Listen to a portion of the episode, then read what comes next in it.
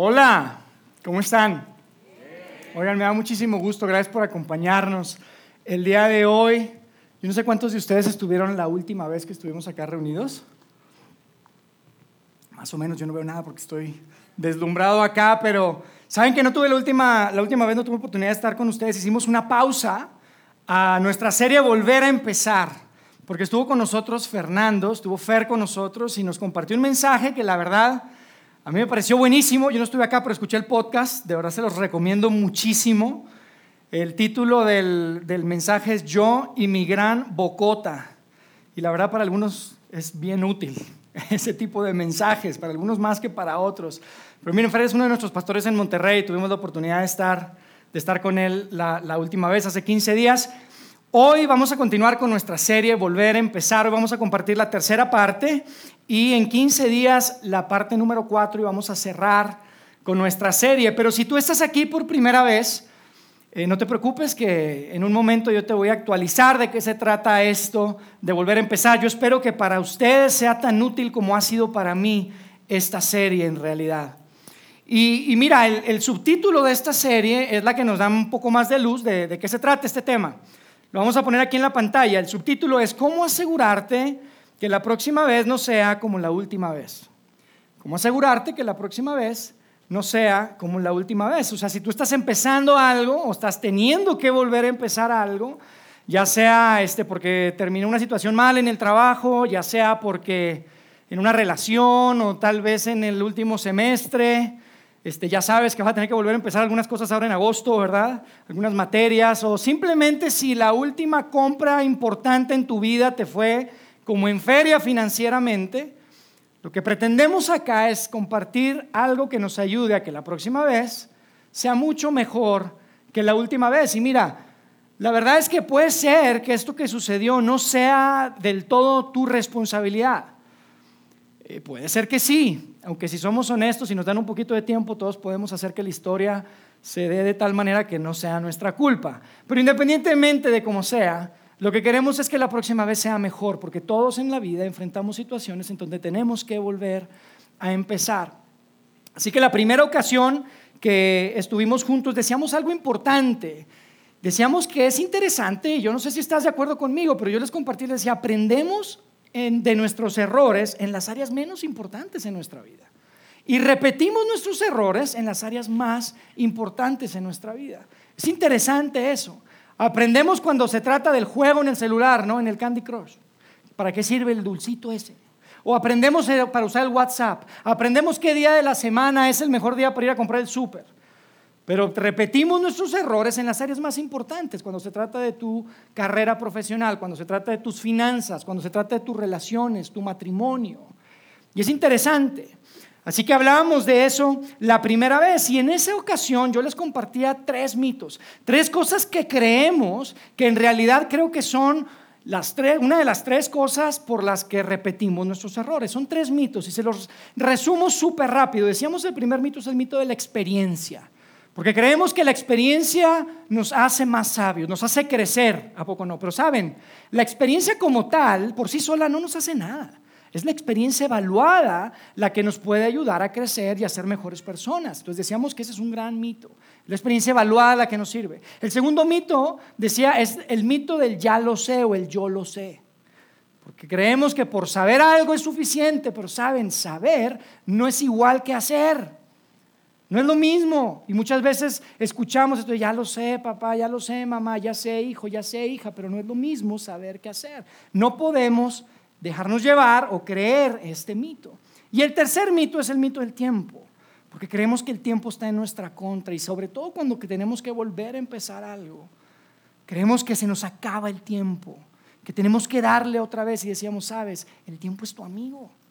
El tiempo no está en tu contra, el tiempo está a tu favor. Y eso es súper importante para asegurarnos que la próxima vez no sea como la última vez. Entonces hablábamos de eso la primera vez. La segunda ocasión que hablábamos de este tema y que estábamos este, compartiendo esta serie de volver a empezar, hablábamos de tres herramientas. Tres herramientas que definitivamente son tres cosas que tenemos que hacer para asegurarnos que no caigamos en uno de estos mitos. Para asegurarnos que la próxima vez no sea como la última vez. Y estas tres herramientas las vamos a poner acá. Una es adueñarse, la otra es pensarlo y la otra es soltarlo. Adueñarse, pensarlo y soltarlo. Y hablábamos en esa ocasión de adueñarse. Decíamos, amigos, que adueñarse, adueñarse te cambia la vida. En realidad, hacerte responsable por tu parte te cambia la vida por completo. Porque tú y yo podemos llevar nuestra vida y vivir nuestra vida culpando, culpando a otros. Y sabes, eso nos va a llevar a un futuro. Pero culpar no nos va a llevar a un mejor futuro. Y lo que queremos es que nuestro futuro sea mejor. Es nuestro futuro. Entonces, adueñarse es importante y reconocíamos que no es fácil. No es fácil porque todos queremos que digan, ay, pobrecito, cuando contamos nuestra historia, ¿a poco no? Y cuando decimos que fuimos culpables, nadie dice, ay, pobrecito. Dicen, pues qué burro. No nos gusta, es difícil adueñarse y hacerte responsable de tu parte. Entonces hablábamos de eso. Hoy queremos hablar de la segunda parte. La segunda herramienta que es importante para asegurarnos que la próxima vez no sea como la última vez. Y esta herramienta es piénsalo. Piénsalo. Te voy a decir a qué nos referimos con esto. ¿A qué me refiero con piénsalo? Cada vez que vemos hacia atrás, cada vez que, estamos en este proceso de, volver a empezar y vemos y pensamos en lo que sucedió, todos, indistintamente, haya sido responsable o no haya sido responsable de lo que sucedió, todos decimos la siguiente pregunta. ¿En qué estaba pensando? ¿Están de acuerdo? Pero ¿en qué estaba pensando? todos me decían que ella no era la persona para mí. ¿En qué estaba pensando? Mi mamá me dijo, me dio una lista completa, pero yo le dije, mamá, es que yo la amo. ¿Qué amas de ella? Hijo, amo todo. ¿En qué estabas pensando? O fuimos de los que caímos en esas de lléveselo hoy, empiece a pagar en el 2025 y los, los pagos son tan cómodos que tú te puedes morir pagando y ahorita no sabemos cómo salir de esa. Y decimos, ¿en qué estaba pensando cuando tomé esa decisión? Todos nos hacemos esa pregunta, ¿están de acuerdo?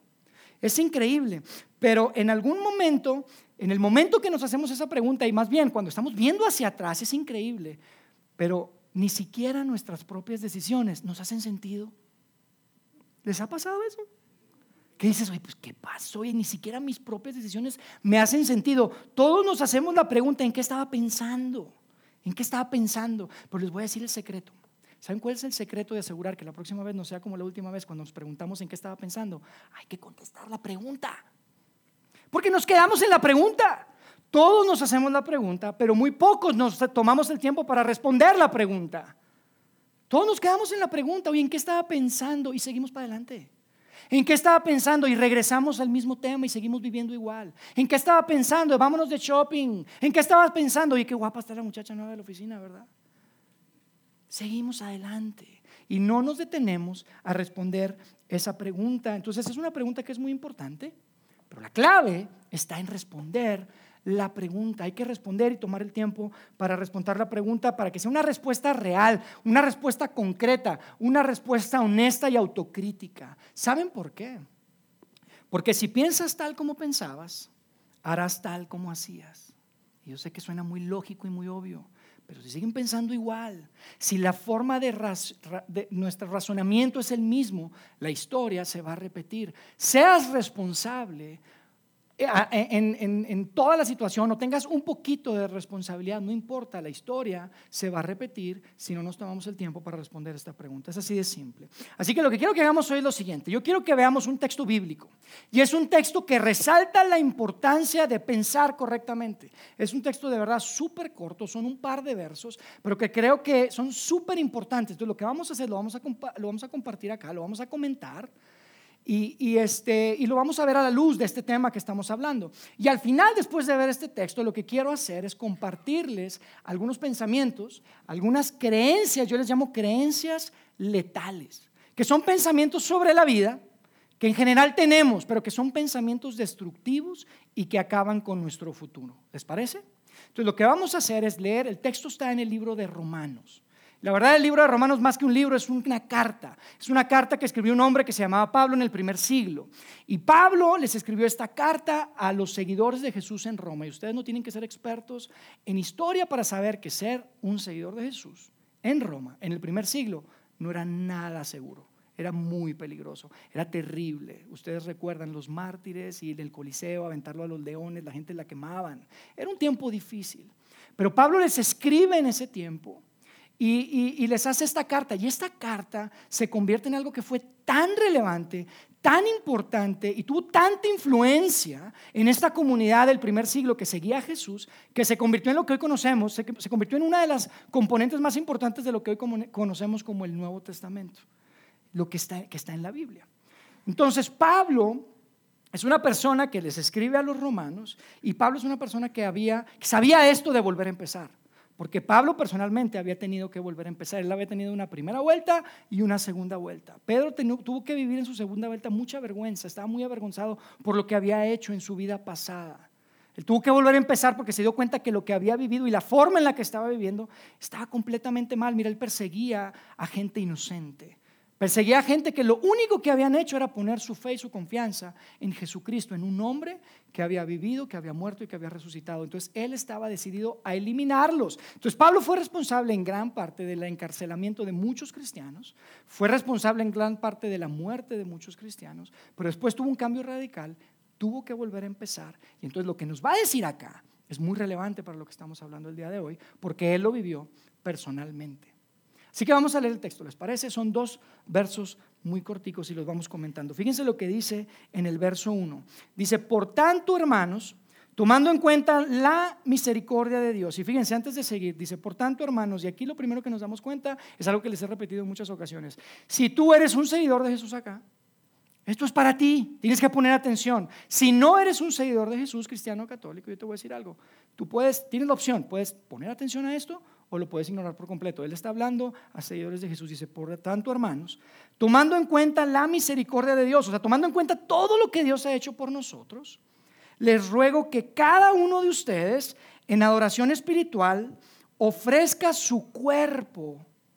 O sea, no quiero que ofrezcas tus buenas intenciones. No quiero que ofrezcas una hora del domingo para ir a misa o para ir al grupo grande. Quiero que ofrezcas tu cuerpo y después dice como sacrificio vivo. Y amigos, para nosotros cuando escuchamos sacrificio, pues es algo como muy metafórico. Ah, sí, un sacrificio, ¿qué es un sacrificio? Mira, para ellos esto provoca una cantidad de emociones cuando escuchaban, porque ellos habían visto y experimentado la brutalidad de los sacrificios. Ellos habían olido la sangre fresca de las cosas que pasaban ahí. Pero entonces les dice, ofrezcan su cuerpo como sacrificio vivo, santo y agradable, agradable a Dios, perdón. Entonces Pablo lo que le está diciendo es, oigan, no crean que por matar animalitos las cosas van a estar bien ya con Dios. No se trata de eso. De lo que se trata es que ustedes puedan presentarse su vida entera. Cada minuto de su vida tiene que ser para honrar a Dios. Quiero que sean un sacrificio vivo, no un sacrificio muerto. Entonces Pablo después sigue escribiendo y es como si pensara, a ver, pero ¿cómo aterrizo esto? De que sean un sacrificio vivo para Dios, agradable, perfecto, santo. Y les, sigue, les sigue escribiendo ahí. Y les dice, y no se amolden al mundo actual. O sea, no se permitan ser definidos por la forma en la que vive toda la gente, por la forma en la que vive el mundo. No se permitan ser definidos, no se adapten, no se conformen. Hay algunas traducciones de este texto que dicen, no se conformen a la forma que vive este mundo, no se conformen a este mundo, porque si no, van a ser igual que todos los demás. Para ilustrarlo mejor, Pablo lo que está diciendo es, no sean como este hombre galleta. Ustedes reconocen esto. Es para hacer galletas, de esas que hacemos en Navidad. Como el monito que salía en la película de Shrek, ¿se acuerdan? La galleta de, jengibre. Y sale una y otra, y salen igual todas. Mira, tú le puedes cambiar la carita, la pintura, unos botitas, la nariz más grande, la boca más chiquita, pero al final del día, todas las galletas son iguales. No seas un hombre galleta. Es lo que está diciendo Pablo. No sean igual que todos, no se amolden a este mundo que sale una y otra y otra y son iguales todos. No sean, no se amolden, no estén limitados por ese molde. Y después, porque saben, si tú, si ustedes me preguntan cuánta disciplina se requiere para lograr amoldarse a este mundo, ¿saben cuánta? Ninguna. No se requiere ningún tipo de disciplina. Tú te levantas, empiezas a vivir tu vida y sin darte cuenta ya estás viviendo como todos los demás. No, no, se requiere nada. Está sencillo. Entonces Pablo les dice, no sean como todos los demás, no se amolden a este mundo. Y después nos da un contraste interesante y nos dice, si nos sean transformados, Pablo está diciendo, no quiero que sean como todos los demás, quiero que sean diferentes, quiero que sean transformados, que decidan, que se esfuercen, que tengan el valor para ser diferente. Lo que está diciendo Pablo es, sean como este. ¿Qué tal? ¿Cuál les gusta más? ¿Cuál quieren ser ustedes? A mí me gusta más este. Pablo está diciendo, no seas el hombre galleta, sé un transformer. No te conformes al molde, sé un transformer, tienes que cambiar. Y entonces tal vez tú estás viendo esto y ves el transformer y ves ese juguete ahí y dices, oye, sí, yo no quiero ser igual que todos los demás. Yo quiero ser diferente. Yo no quiero que mi matrimonio termine igual que todos los demás, congelado. No quiero llegar a viejo y luego estar endeudado. No quiero llegar a una edad en la que no sé por qué mis hijos ni siquiera bien quieren venir a visitarme. Yo no quiero ser como los demás. Yo quiero ser transformado. Pero, pero, pero, Pablo, ¿cómo? ¿Cómo le hacemos? Porque suena bonito, bastante motivador. Seamos transformados, decidan, vayan adelante. Pero ¿cómo? Entonces Pablo nos dice cómo. Fíjense lo que dice después. Sean transformados mediante la renovación de su mente mediante la renovación de su mente. Pablo dice, quiero que sean un sacrificio vivo, quiero que sean transformados. Y para que eso suceda, algo tiene que suceder acá, arriba en la mente, donde están los pensamientos. Algo tiene que cambiar ahí, así que tienes que poner mucha atención a esos pensamientos cuando volteas hacia atrás y dices, ¿en qué estaba pensando? Porque amigos, no vamos a ser transformados simplemente porque queremos ser transformados, simplemente porque hacemos una promesa, simplemente porque estamos determinados y somos muy sinceros. Eso no es lo que dice. Dice, tienes que cambiar acá arriba la forma en la que piensas. Así que esto es súper importante porque el, tema de, de transformar este, es algo que definitivamente puede cambiar por completo nuestro futuro. Yo les quiero dar una palabra adicional para transformar.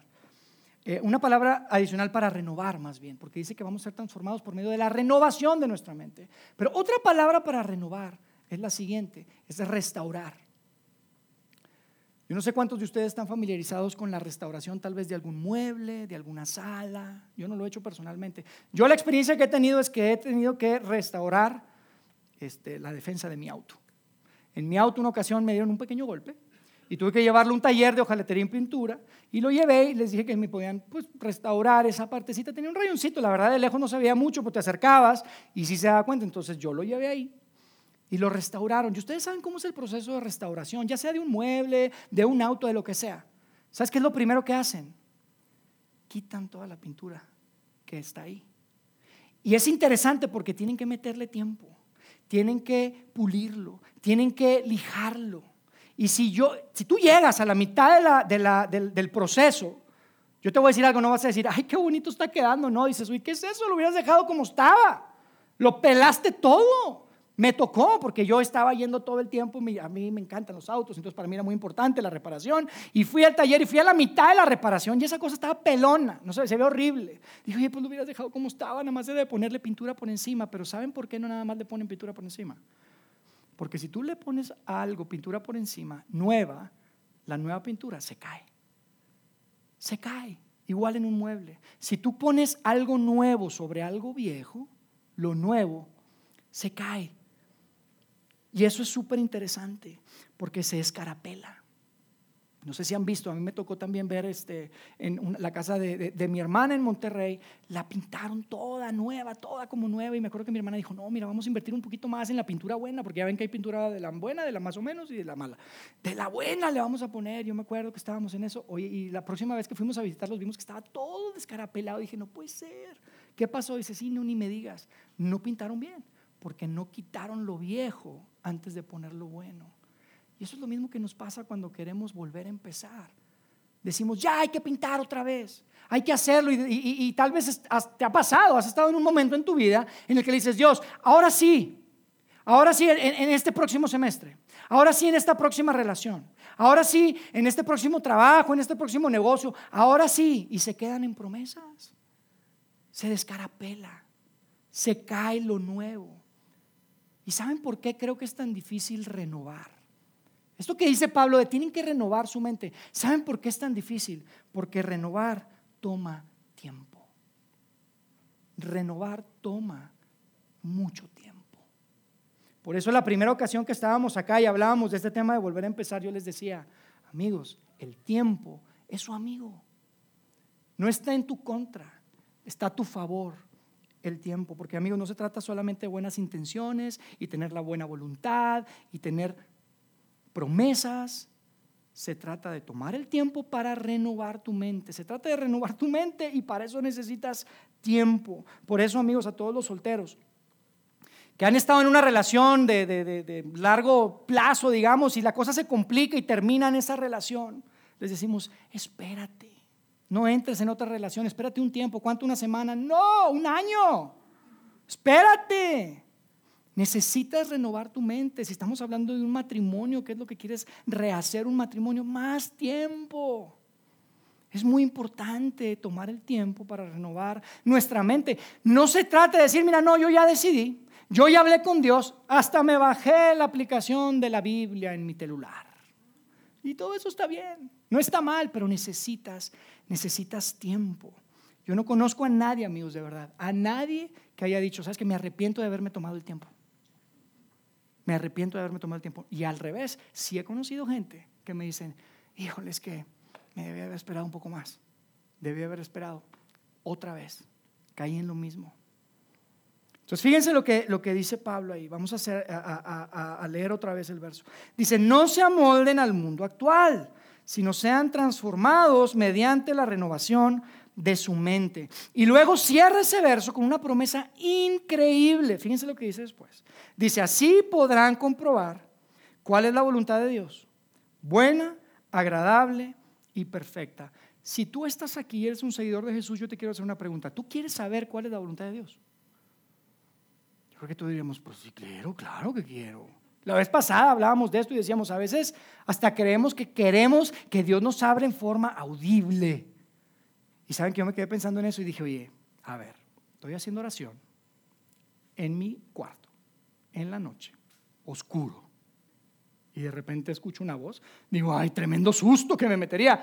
Yo prefiero que no me diga nada audible. Además, yo no sé si ustedes saben, pero cada vez en la Biblia que se escucha audiblemente la voz de Dios, algo malo pasaba. Si no sabían, lean la Biblia. Por eso siempre decimos, lean la Biblia, lean la Biblia. Así que, independientemente si queremos escuchar audible y a ti te da, tienes mucho valor y quieres escuchar audiblemente la voz de Dios o no, yo creo que todos los que somos seguidores de Jesús, que somos, nos consideramos hijos de Dios, queremos saber qué es lo correcto tener la capacidad de entender qué es lo que tenemos que hacer, tomar las decisiones correctas, tener la sabiduría, la inteligencia, la capacidad para saber las, decisiones y para tomar las decisiones que tenemos que tomar. Así que lo que tenemos que recordar es esto, amigos. La sinceridad y la determinación no son suficientes. La sinceridad y la determinación no son suficientes. Tienes que renovar tu mente. ¿Por qué? Porque si piensas tal como pensabas, harás tal como hacías. Bien, Así que tal vez están aquí diciendo, bueno, ya entendí, ya, ya entendimos que toma tiempo, ya entendimos que tenemos que ser transformados y que la forma en la que podemos ser transformados es renovando nuestra mente. Pero a ver, de verdad, ¿cómo se ve esto? De forma práctica, ¿cómo se ve en nuestra vida? Entonces, aquí es donde yo quiero pasar a estos pensamientos que les comentaba al principio, que les decía que son creencias, que yo creo que son creencias letales. Son algunas que tengo acá en pantalla y las vamos a compartir. Probablemente para ustedes, para algunos de ustedes, una es como una piedra en el zapato con la que siempre batallan. Para algunos otros probablemente son dos o tres. Para, para ti tal vez ninguna de estas sea un problema, pero estas son creencias letales que nuestra cultura, que nuestro mundo está permeando constantemente. Entonces vamos con la primera, ¿les parece? La primera dice así, si encuentro a la persona correcta, todo saldrá bien. No. No es si encuentro a la persona correcta. Es si me, si me convierto en la persona correcta, es que todo saldrá bien. Y tal vez tú dices, no, ya es que tú no sabes. Mira, el último tipo con el que salí estaba loco. Pero yo te pregunto, ¿por qué saliste con un tipo loco? ¿En qué estabas pensando? No, Yair, es que mira, las chicas con las que me ha tocado salir, mira, parecen dementes, están locas todas. Parece que, mira, tengo un imán. ¿Por qué sales con chicas dementes? ¿En qué estabas pensando? ¿En qué estabas pensando? La meta, amigos, es convertirse en la persona correcta. Porque si tú simplemente estás buscando la persona correcta, cuando la encuentres, no te va a querer a ti. La forma en la que nos gusta decirlo es, conviértete en la persona que la persona que tú estás buscando está buscando. Toma tiempo agarrarle la onda, pero piénselo, tiene sentido. Fíjense lo que dice después. La siguiente, la dos. Mi situación es única. ¿Cuántos han dicho esto? Mi situación es única, te digo algo, no, no es cierto, por eso existen consejerías. Por eso hay la, carrera de, medicina y los doctores. Por eso puedes ir con un doctor y te puedes más o menos diagnosticar y te puede recetar algo, porque pues más o menos casi todos operamos igual. Somos iguales, somos humanos. Tú no eres único y tal vez no te gusta que te lo diga. Digo, tú eres único, pero tu situación no es única. Tal vez tú dices que tú no conoces a mi familia, tú no conoces a mi profesor, tú no conoces a mi jefe. Mi situación es única. Siempre decimos eso. Yo les, tengo que, les quiero decir algo. Esta creencia es bien peligrosa porque esta es una de las creencias que provoca que nosotros le saquemos la vuelta a las reglas. Que le saquemos la vuelta a los consejos sabios porque decimos, es que mi situación es única y creemos que a nosotros no aplica las reglas o no aplica el consejo que estoy recibiendo porque es único. Cuidado, tú eres único, pero tu situación no es, no es única. La tres, fíjense lo que dice esta creencia letal. No está bien, pero me hace feliz. Y Dios quiere que yo sea feliz. Órale, esta es una de las más locas. Les tengo que ser honesto. Esta la he escuchado muchas veces y si soy súper vulnerable y transparente, algún momento en mi vida lo pensé, en alguna situación. Y probablemente tú estás sentado y dices, oye, pues si tú estás al frente con el micrófono, tú deberías saber, pero te voy a algo, yo no sé si Dios quiere que tú seas feliz. ¿Yo cómo voy a saber? Si tú crees que Dios quiere que tú seas feliz, pues tú te lo inventaste. Yo no, yo no sé, yo no puedo saber. Es más, pero supongamos que sí, Dios quiere que tú seas feliz, porque yo sí sé que Dios te ama. Pero independientemente de eso, si no está bien, las cosas no van a salir bien. No hay de otra. A veces pensamos, no es que el fin justifica los medios. No, no es así, no funciona así la vida. Eso es en las películas, en las series. En la vida real no. Y por eso es tan importante que, que eliminemos este pensamiento. Si tú sabes que no está bien, es que está mal. ¿Y en qué estabas pensando? ¿En qué estabas pensando? Pues pensaste que tal vez esa situación éticamente no necesariamente estaba tan mal. Pensaste que esa situación, así que pues legal, legalmente no estaba tan, tan, tan mal. Y caíste en algo porque pensaste que tu situación era única. Pero no es así. Si no está bien, las cosas no van a salir bien. La cuatro, lo debo es mejor que lo quiero. Yo sé que esto tal vez conscientemente no lo han dicho nunca, pero es como parte del sistema operativo que tenemos. No sé si están de acuerdo. Así operamos cuando se trata de manejar nuestras finanzas. no, no, no, es que, es que lo quiero tanto, es que ese viaje era tan importante, lo quiero, lo quiero es mejor que lo debo. Y tal vez no lo decimos, pero nos metemos en la bronca. Y no importa que saque un crédito, porque es que ese carro es el carro de mis sueños. Esos palos de golf son los que siempre he deseado toda mi vida. Lo quiero es mejor que lo debo. No, amigos, es mejor quererlo que deberlo. Mucho mejor querer algo que deber algo. Siempre, mira, la atención va a existir de cualquier manera. Ahí va a estar presente la atención. La atención va a existir de cualquier manera y tú vas a decir por qué va a ser esa atención. O porque lo quieres o porque estás eh, eh, en deuda y ahora sí que no sabes qué hacer y te vas a preguntar en qué estaba pensando. Es mejor quererlo que deberlo. La cinco y la última. Ese es mi secreto y se queda conmigo. Este es uno bien común también. Es mi secreto. Nadie tiene que saber. Yo les voy a decir algo. Los secretos no son buenos. Yo en mi casa les digo a mis hijos, aquí en esta familia no tenemos secretos. Los secretos son del diablo. No queremos secretos. Yo te voy a decir algo, independientemente de eso, que no sean buenos, que destruyan, que son, que son, que son este, muy peligrosos los secretos. Al final del día los secretos se filtran, amigos. Tarde o temprano. Los secretos se filtran. Tu esposa, tu adicción secreta y tú son un mal tercio. Uno de los tres se tiene que ir. Tu esposo, ese coqueteo secreto que tienes en la oficina y tú son un mal tercio. Uno de los tres se va a tener que ir. Los secretos se filtran, amigos. Antes de seguir adelante, si estás en una situación en la que tienes que volver a empezar, necesitas detenerte y dejar de mentirte y decirle, Dios, no más secretos. No quiero mentir más, no quiero ocultar más. Aquí estoy, vamos hacia adelante. Mira, eso es ser transformado por medio de la renovación de tu mente. De eso se trata. No más secretos. Vamos a ir hacia adelante. Y tal vez vas a voltear atrás y vas a decir, ¿sabes qué? Me costó tiempo, me costó un montón de dinero, me costó un montón de tiempo recuperar la confianza y las relaciones, pero vas a decir, pero qué bueno que fui yo el que lo sacó, porque si no, eventualmente como quiera iba a salir. Como quiera va a salir. Los secretos se filtran. Ahora hay uno más que no tengo acá en las notas y no está en la pantalla, pero hay un pensamiento más que les quería compartir porque creo que es importante, especialmente para los solteros y los jóvenes que están acá con nosotros el día de hoy. ¿Y saben cuál es ese? El, el sexo lo resolverá todo. El sexo lo va a resolver. Te digo algo, el sexo lo va a complicar. No lo va a resolver. Y créanme, tal vez esto no es muy popular. Y tal vez este, eh, eh, eh, piensen que, este, que esto tiene que ver con religión, con reglas, con pecado. No, no, no estoy hablando nada de esto. Esto es simplemente sentido común. Si tú eres una persona que estás en una relación y la cosa se está complicando y lo primero que viene a la mente, no, mira, con que tengamos sexo se va a resolver. No se va a resolver. El sexo no es la solución de nada. El sexo es algo que Dios diseñó y que es increíble. No me imagino ni cómo se le ocurrió.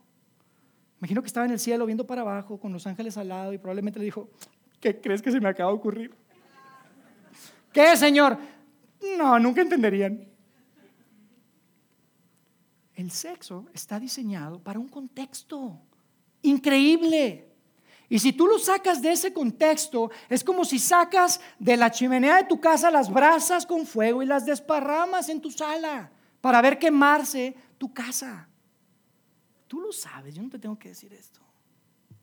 El sexo no resuelve nada. El vivir juntos no resuelve nada. El finalmente decirle que sí no resuelve nada. Solo lo va a complicar. Y tienes que tomar la decisión. Jair, es que eso está súper raro. Ya no, tú no sabes nuestra cultura. ¿Quién quiere ser? ¿Este o este otro? Porque nuestra cultura en cada película, en cada serie, en cada anuncio, en todas partes, lo que te está gritando y diciendo es el sexo lo va a resolver todo. Ese es el hombre galleta. ¿Tú quién quieres ser? ¿Tú quién quieres ser? Así que te vas a moldar o te vas a transformar. Y la pregunta que tenemos que contestarnos, y con esto vamos a terminar, la pregunta es, ¿en qué estaba pensando? Pero no se trata solamente de hacerse la pregunta, se trata de renovar nuestra mente, de tomarse el tiempo de quitar lo viejo, de poner lo nuevo, de cambiar por completo, que cada vez que vengan algunos de esos pensamientos, financieramente, en tus relaciones, en tu sexualidad, en tu cuerpo, en todo, que cada vez que venga un pensamiento, ah, esa es una de esas cosas de la renovación de las creencias letales. Es una de esas que puedan recordarlo y que puedan y que puedan pensarlo porque no quiero que seamos amoldados a este mundo. De eso se trataba esto que estaba diciendo Pablo. No se amolden, no se adapten, no sean conformers como el hombre galleta, sean transformers como este. Eso es lo que quería decir. Porque si renuevas tu mente, la siguiente vez puede ser mejor que la última vez. Y amigos, no es porque seamos muy sinceros, no es porque tengamos mucha determinación, no es porque hicimos una promesa, no es porque recemos mucho o hagamos oración. Es por medio de la renovación de nuestra mente.